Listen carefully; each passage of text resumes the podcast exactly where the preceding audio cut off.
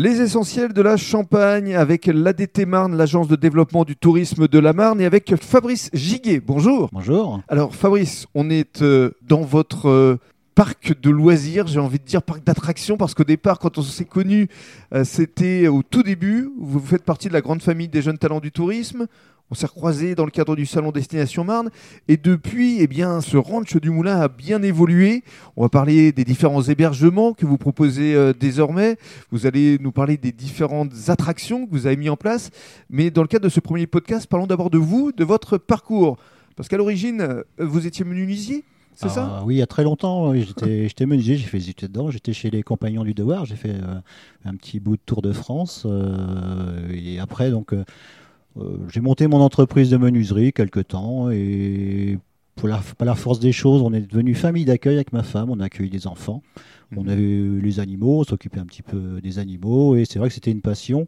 Euh, il y a quelques années, bah, ça fait maintenant dix ans, la ville de Montmirail avait organisé, euh, comme tous les ans, la, foire de Montmirail et m'avait demandé si c'était possible de venir euh, exposer mes animaux. Alors je dit, pas de problème, mais on va faire une petite décor sympa pour, pour agrémenter tout ça. C'est comme ça qu'est née l'idée du ranch? Alors c'est né comme ça, c'est vrai que quand on était sur la foire, ça, ça a été accueilli bien par le public.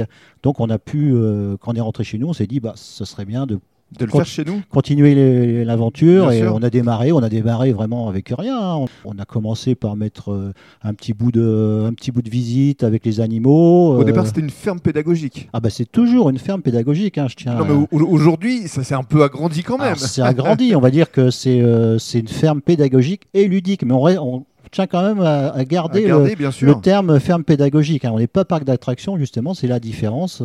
Euh, on, a, quelques jeux, mais c'est des jeux très simples. Hein. On, a, mm. on, a, pas mal de jeux pour accueillir euh, le public, mais on reste quand même ferme pédagogique. Alors, quel type euh, d'animaux est-ce que le public peut venir découvrir ici? Alors, on a surtout les animaux de la ferme. On a pratiquement tout sauf les vaches et chevaux. Par contre, on a des poneys, on a des ânes, on les lapins? Les lapins, oui, des volailles, euh, furets, moutons, chèvres.